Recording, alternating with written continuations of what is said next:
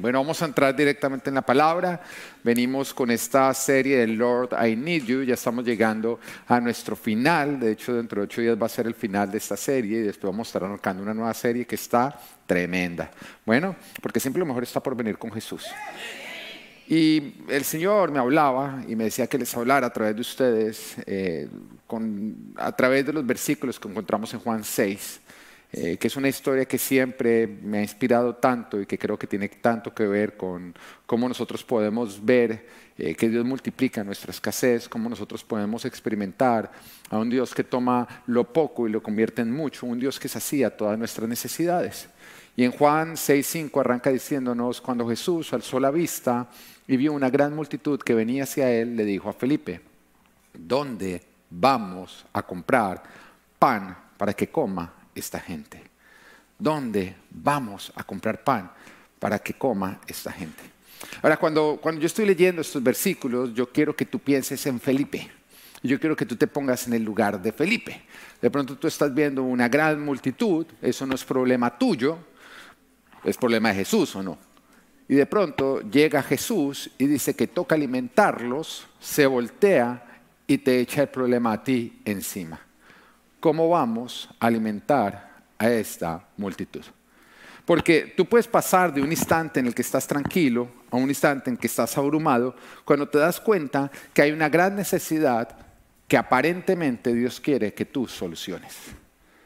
Y de pronto es la forma en la que tú te vienes sintiendo. Después de la prédica de nuestras tres mujeres que trajeron la palabra hace ocho días, que quiero felicitarlas públicamente.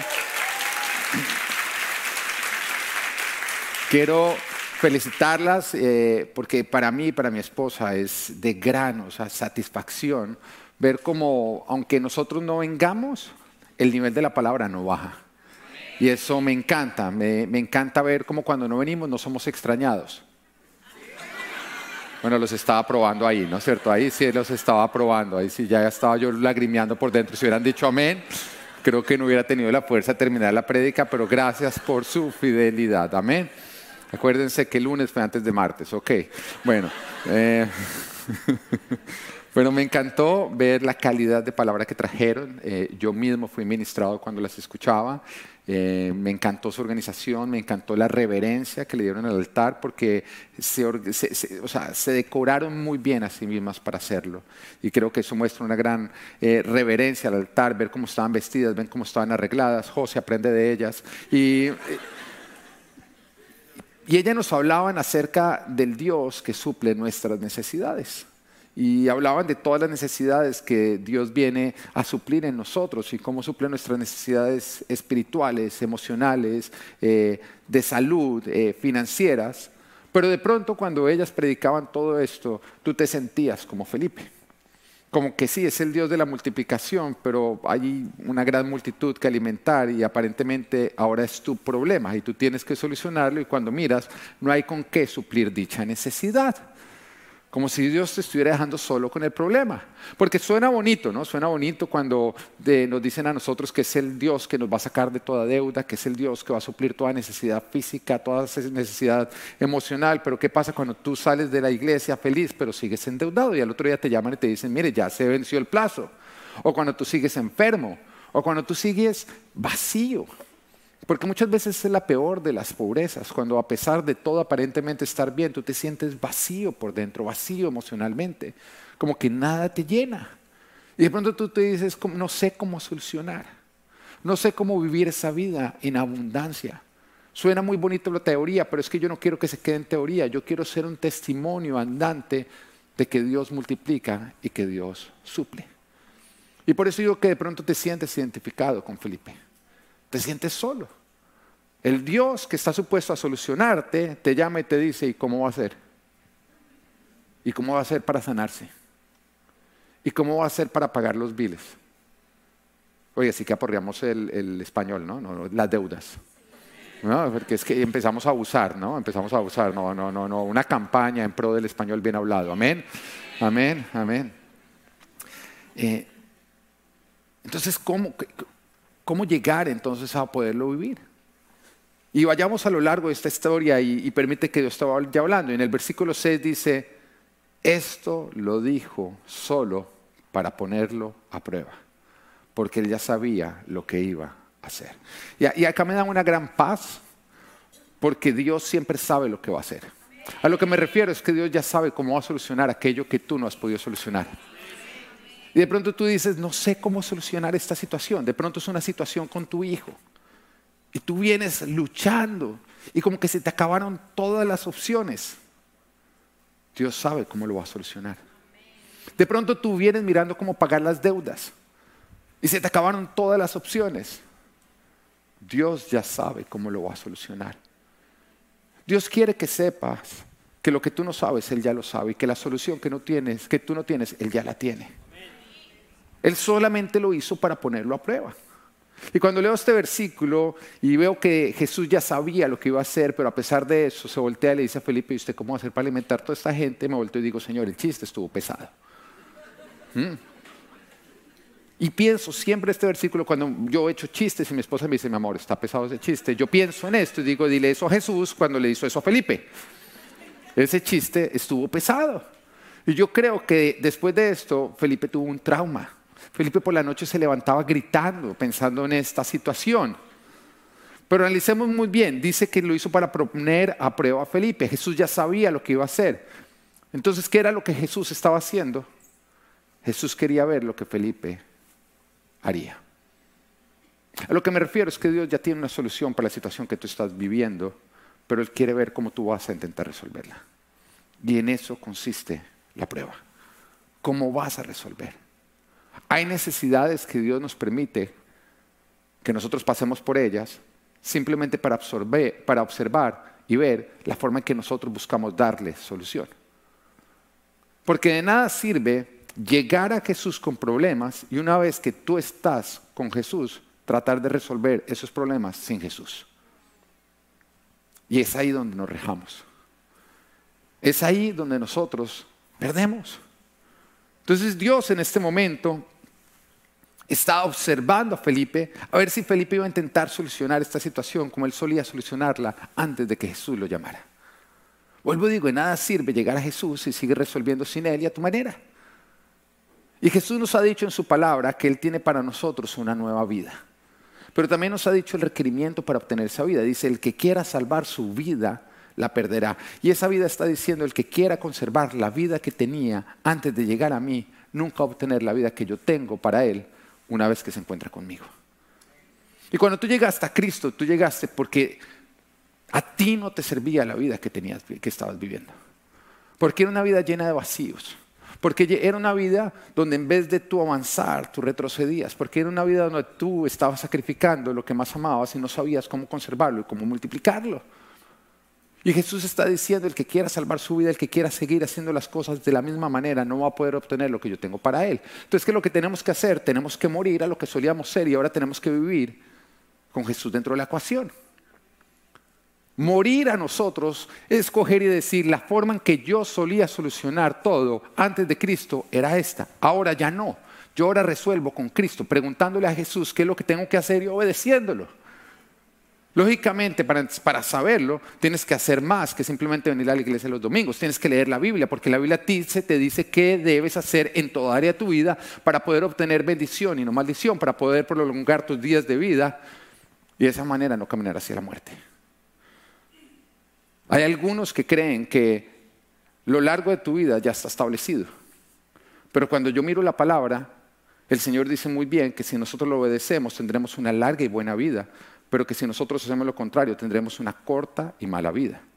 Entonces nuestras decisiones pueden hacer que nuestra vida se prolongue o se acorte. Dios nos da a nosotros la capacidad de elección. Y esa elección viene también acompañado con que aquello que nosotros decidimos elegir va a traer consecuencias o recompensas.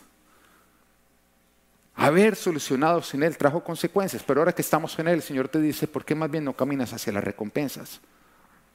Las cosas no se van a resolver simplemente porque tú vienes a la iglesia. Las cosas se resuelven porque tú decides rendirte a Jesús. Porque tú puedes venir a la iglesia, sentir la presencia de Dios, oír la palabra, reírte de los chistes, llorar, moquear, hacer todo eso, pero si tú sales sin seguir a Jesús, sino haciendo las cosas como las solías hacer, pues todo va a seguir igual. Yendo de peor en peor. No seguir a Jesús te hizo meterte en problemas, tomar malas decisiones, pues solamente saldrás de dichos problemas si empiezas a seguirlo y a hacer las cosas como Él dice. Así que Jesús nos está diciendo que Él sabía lo que Él iba a hacer. Dios sabe la solución a lo que tú no le ves la solución, pero está probando a, a Felipe. ¿Cómo vas a resolver? ¿Se va a endeudar? ¿Va a robar? ¿Va a engañar al panadero? ¿O de pronto va a eludir la responsabilidad, que es lo que muchos hacen, ¿no? ¿O va a depender de Jesús para enfrentar la situación? O en el versículo 7 nos dice que Felipe respondió, ni con el salario de ocho meses podríamos comprar suficiente pan para darle un pedazo a cada uno. Oye, acá estamos viendo la respuesta de Felipe. En otras palabras, Felipe seguía resolviendo sin Jesús en la ecuación, sino más bien dependiendo de todo lo que era natural, limitando sus capacidades o limitado por sus capacidades y no entendiendo que ahora ya no vivía en lo natural, sino con acceso a lo sobrenatural. Hay muchos que todavía siguen resolviendo con las limitaciones naturales cuando Dios está en ti y Él puede hacer lo sobrenatural. ¿Y acaso nos estamos dando cuenta que él todavía dependía de él, no dependía de Dios completamente? Veo personas que me llaman y me dicen, pastor, mire, tengo que tomar una decisión, pero cuando van a tomar la decisión dicen, eh, pero no me alcanza. En otras palabras, no lo oraron a Dios, sino le preguntaron a su billetera. Hay personas que esa es su oración. Su oración es billetera, puedo, y si la billetera le dice no, entonces no lo puede hacer. Pero entonces tú vas a vivir la vida que tu billetera te permite o que tu fe te permite. ¿Dónde está puesta tu fe? Y doy gracias a Dios por la mujer que tengo, porque es una mujer de fe.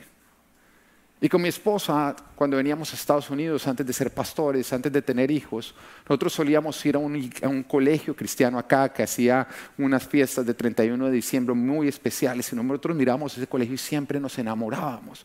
Nos enamorábamos porque es un colegio de excelencia, es un colegio que enseña los principios cristianos. Y siempre decíamos, Señor, nosotros queremos que nuestros hijos algún día puedan estudiar en este colegio. Y desde ya orábamos porque nuestros hijos estudiaran ahí, a pesar de que sabíamos que era costoso que un niño estudiara en un colegio como este.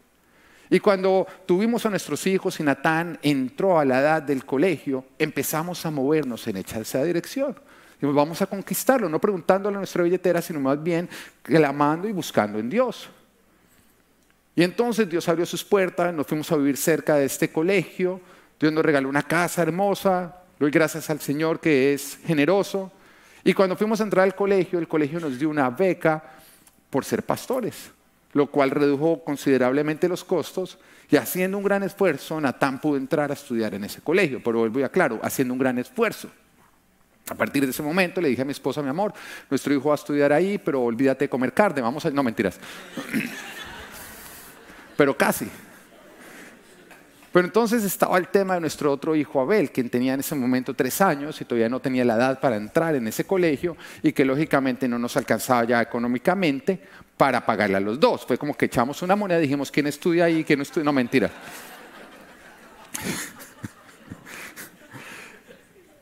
Así que empezamos a buscar y mi hijo Abel sufre de speech delay. Speech delay es que él en su habla está muy retrasado, está bien retrasado. Y en ese momento estaba muchísimo más retrasado, donde prácticamente no podía hablar absolutamente nada. Lo único que decía era tete y celular, dos cosas que sabe pedir muy bien. ¿Mm? Pero cuando empezamos a vivir dicha situación, empezamos a buscar y donde él podía entrar era un colegio público. Y acá quiero aclarar, no tengo nada en contra de los colegios públicos. Y doy gracias porque estamos en un país donde hay una buena educación que está cubierta. Pero cuando llevamos a nuestro hijo allá, además que estábamos en plena pandemia, y llevábamos a Natán en el colegio que él estaba, era como dejar a uno en playa alta y el otro en playa baja.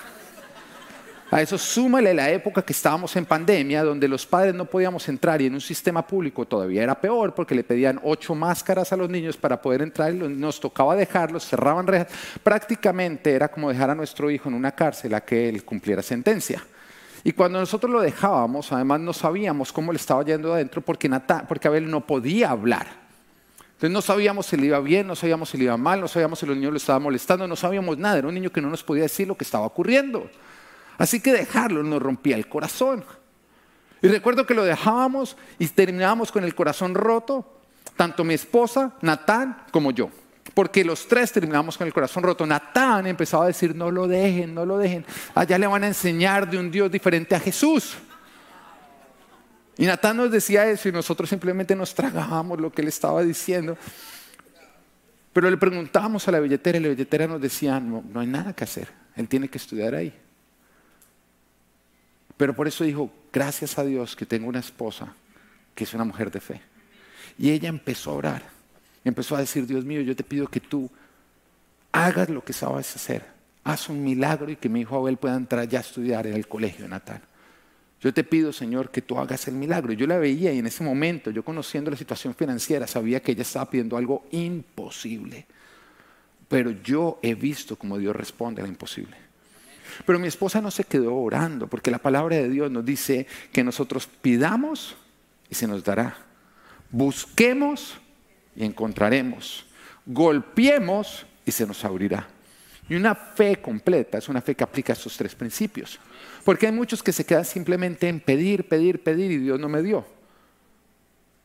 Pero cuando tú miras al pueblo de Israel, lo que tuvo que hacer para conquistar la tierra prometida, no fue como que ellos oraron, llegaron y encontraron una ancheta de la población de Canaán para ustedes, disfruten la tierra. No, les tocó entrar a conquistar, a pelear. Hubo sangre, hubo espada, hubo perseverancia, hubo obstáculos que tuvieron que vencer. Y en eso justamente consiste en que no se te quedas orando, sales a buscar. Y cuando tú encuentras, vas a encontrar las puertas cerradas. Pero Dios dice, no te conformes, ahí golpea hasta que la puerta se abre. Quédate golpeando, quédate golpeando. Y es la persistencia donde tú estás determinado a que tú no te vas a ir sin obtener la bendición que tú le estás pidiendo a Dios. Y mi esposa no solamente estaba orando, a lo que me contagió a mí, empecé a orar con ella, sino que mi esposa empezó a buscar empezó a buscar ayudas del gobierno para la condición de la cual sufre Abel. Y empezó a llamar a todos los lugares, a todas las mamás que estaban con situaciones similares, y se encontró con una beca que no solamente terminó cubriendo a Abel, sino también cubriendo a Natán. Entonces ahora los dos estudian ahí, sin que paguemos nada.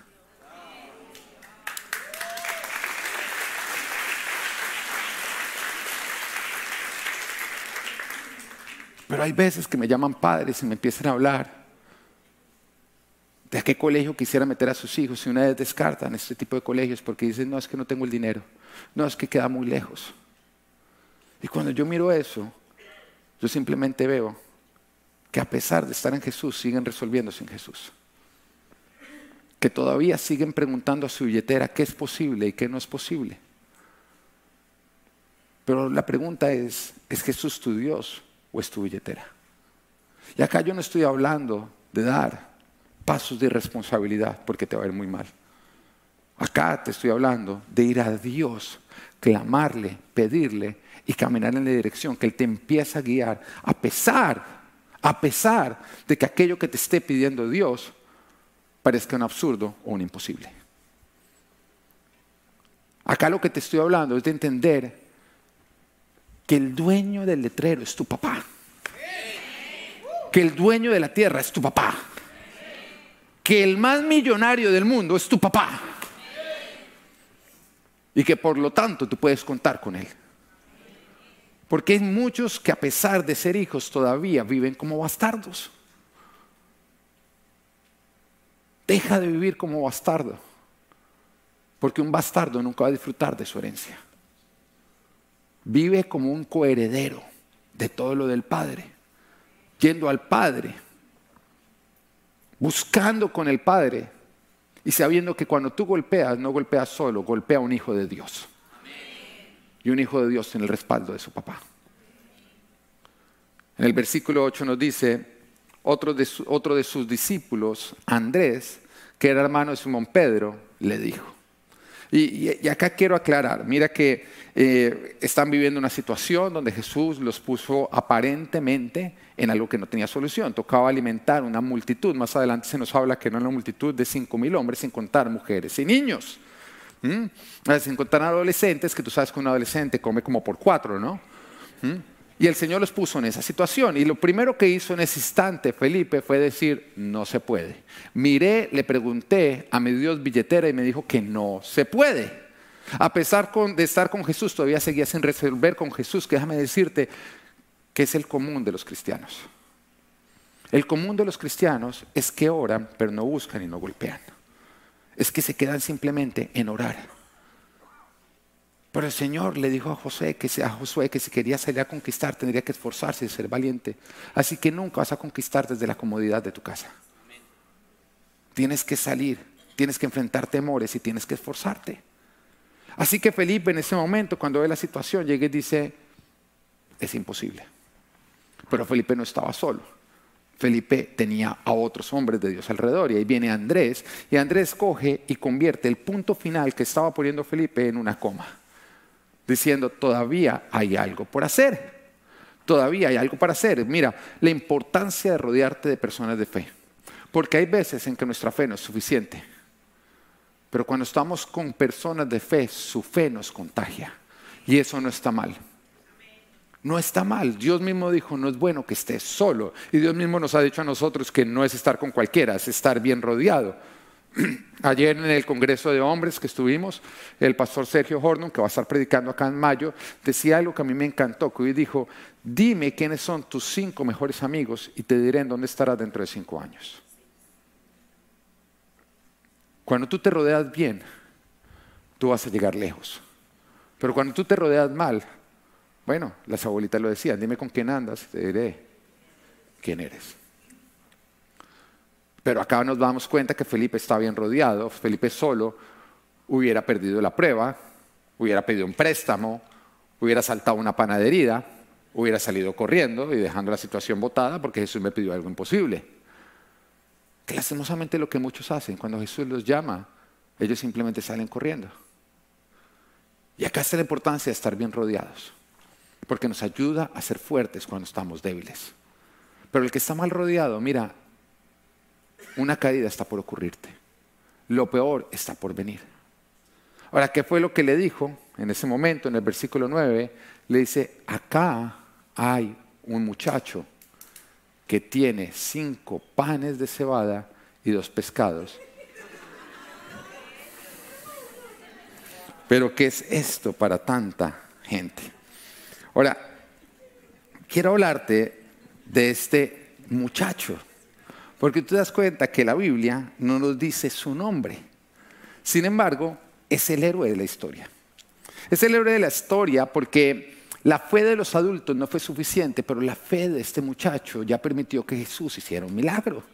Sin este muchacho en la ecuación, el milagro jamás hubiera ocurrido, porque déjame decirte que un componente que Dios nos exige a nosotros para hacer sus milagros es fe, que es creerle.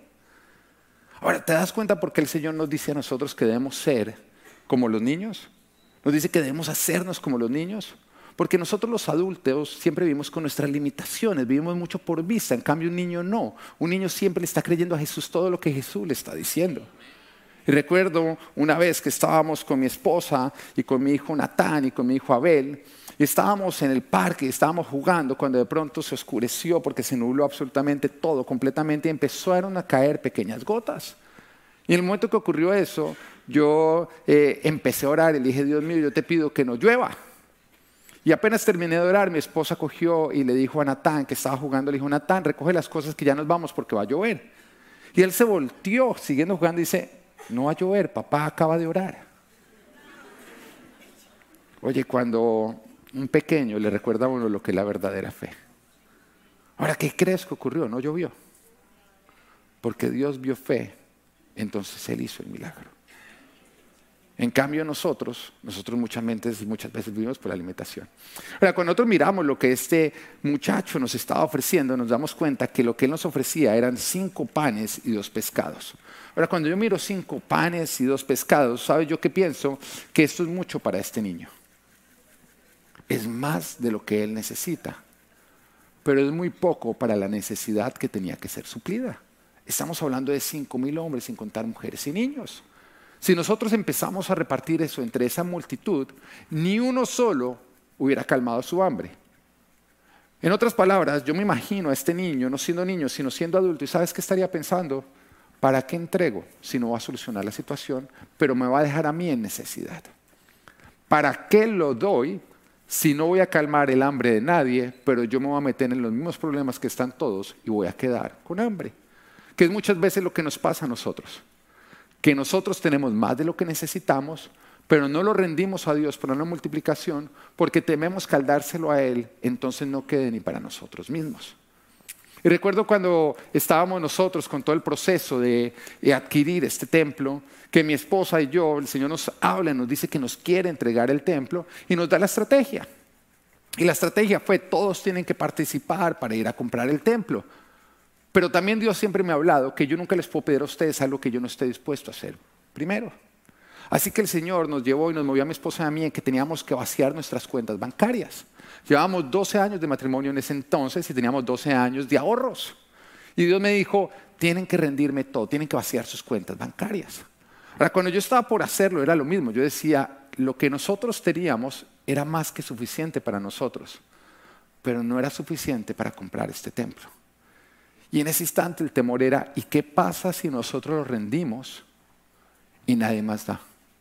Porque yo no puedo llamar después a la iglesia y decir, bueno, entonces devuélvanos lo que nosotros dimos, ¿no? Una vez que tú le das a Dios, pues tú no se lo puedes pedir de vuelta. Eso no tiene nombre. Pero ese era el mayor temor, porque yo decía, Señor, si yo lo entrego y todo lo entregan, vamos a poder tener un templo y en ese momento nos vamos a gloriar de lo alcanzado y no nos va a preocupar lo sembrado.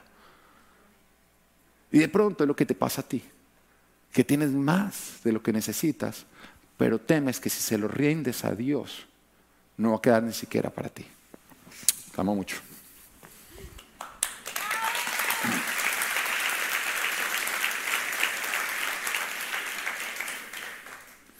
Dios siempre usa.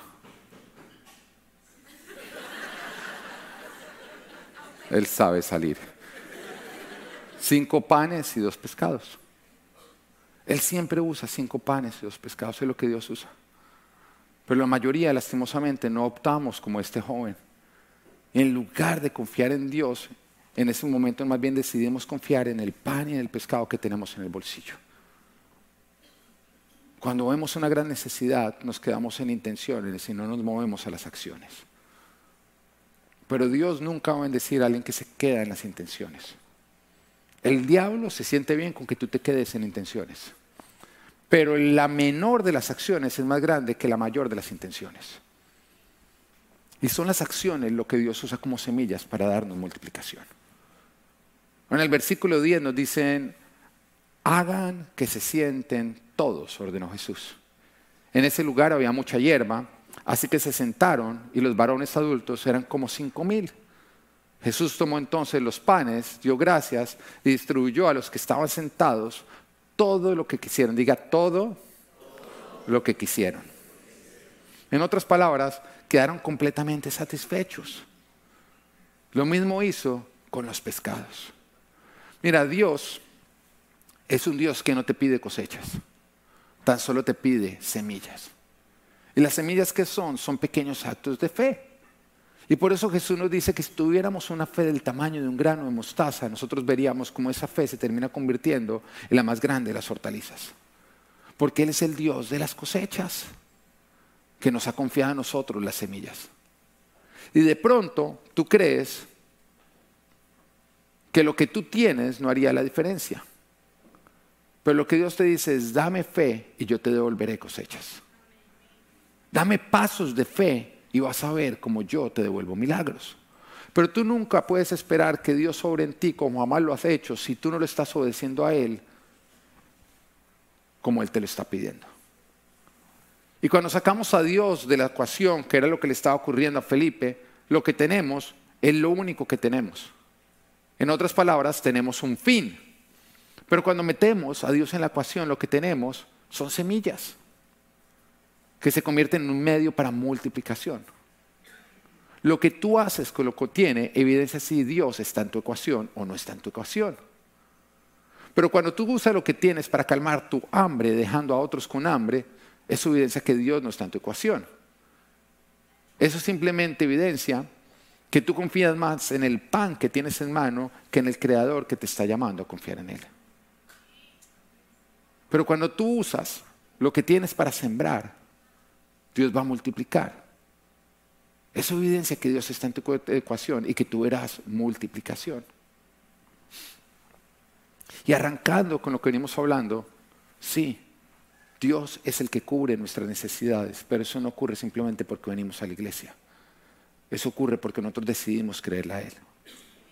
Y de nada sirve que tú vengas a la iglesia si tú estás tratando de resolver tus hambres sin contar con Dios.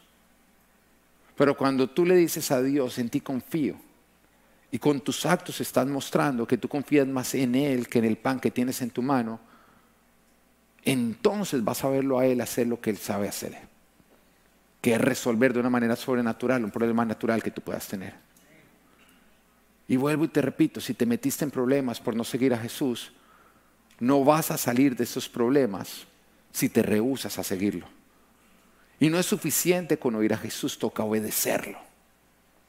Toca obedecerlo. Vamos a ver milagros cuando nosotros obremos y caminemos en fe, que es obediencia.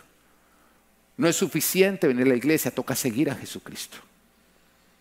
En el versículo 12, y me encanta como le dice, una vez que quedaron satisfechos, dijo a sus discípulos, recojan los pedazos que sobraron para que no se desperdicie nada. Así lo hicieron y con los pedazos de los cinco panes de cebada que le sobraron a los que habían comido, llenaron doce canastas. Llenaron doce canastas. La pregunta es, ¿de dónde sacaron las canastas?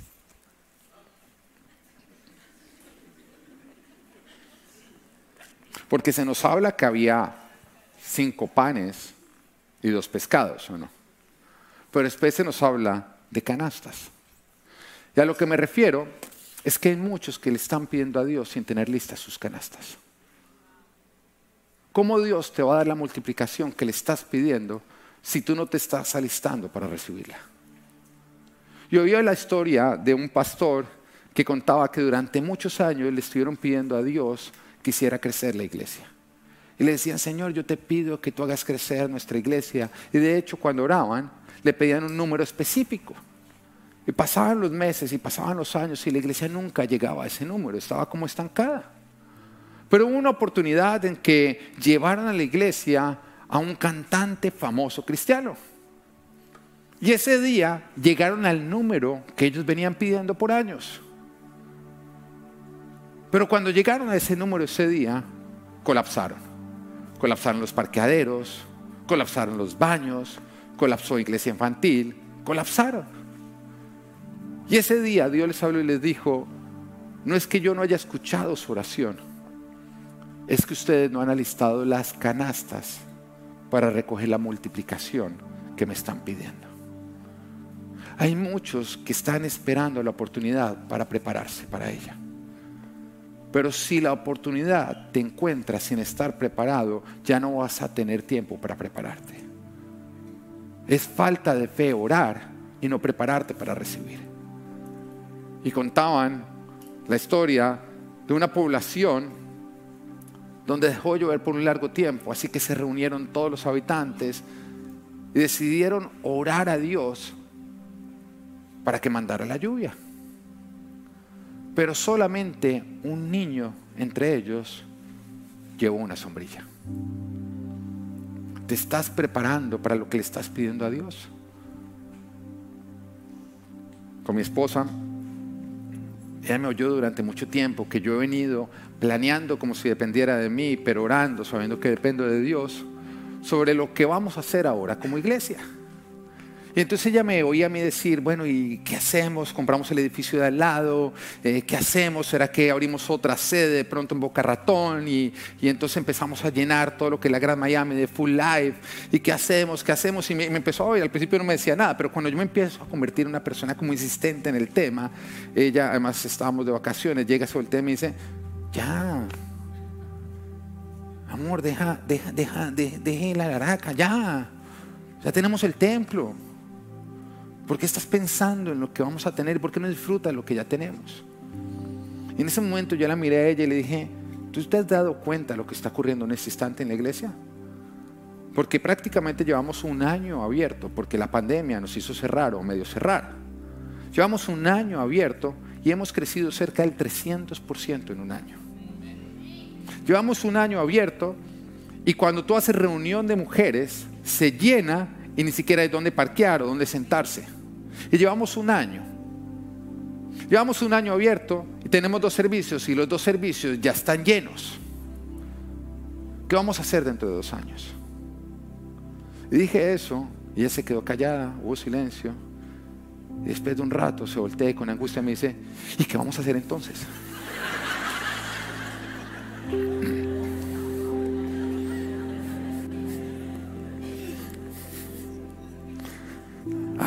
Se siente rico cuando uno puede poner una preocupación de uno en los demás, ¿no? Fue la primera vez que mi esposo me daba la razón y se sintió tan bien.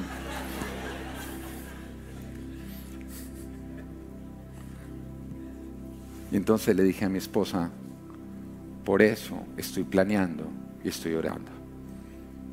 Porque desde ya le estoy preguntando a Dios, ¿de dónde puedo conseguir las doce canastas?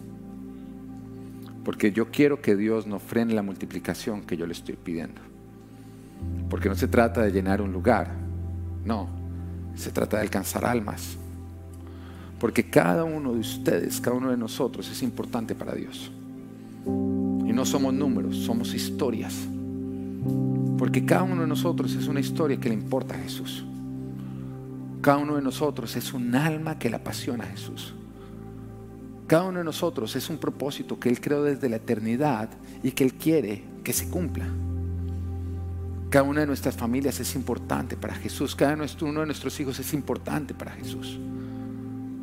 Así que cuando yo oro por multiplicación, yo sé que estoy orando en la dirección en que a Dios se le mueve su corazón. Él quiere que alcancemos más personas. Si a Jesús le importaba alimentar esa multitud, cuando a las pocas horas todos ellos iban a volver a tener hambre, imagínate lo que a Él le importa a cada uno de nosotros cuando estamos hablando no solamente de calmar un hambre físico, sino una necesidad espiritual que determina dónde vamos a pasar la vida eterna. Para Él es importante. Pero de nada sirve pedir una multiplicación mientras que nosotros no nos estemos preparando para la respuesta. Hoy Dios te dice, yo he escuchado lo que tú me has preguntado. Yo he visto la necesidad que tú estás viviendo. Pero yo ya tengo la solución de aquello a lo que tú no le encuentras solución pero te estoy probando para ver si resuelves sin mí. Porque de nada te sirve llegar a mí si sigues viviendo sin tenerme a mí como tu centro, como tu guía y como tu todo. Hoy Dios te dice, rodéate bien de personas porque habrá oportunidades en que tu fe no sea suficiente. Y si estás bien rodeado, esos otros te contagiarán y cambiarán tus dudas en fe. Hoy el Señor te dice, Deja de pensar como un adulto y deja de estar limitado por lo que tú estás viendo con tus ojos. Aprende a creer y a confiar de que si tú has traído una situación a mí, yo daré respuesta. Pero hoy el Señor también te dice, yo he escuchado bien la multiplicación que me has pedido, pero hasta que no aliste las canastas, no podré traértela. Porque yo no quiero aplastarte, yo no quiero que colapse, yo quiero, quiero que tú crezcas. Así que si estás pidiendo, prepárate, porque yo soy el Dios que multiplica y que Dios te bendiga. Abre nuestros ojos como al Eliseo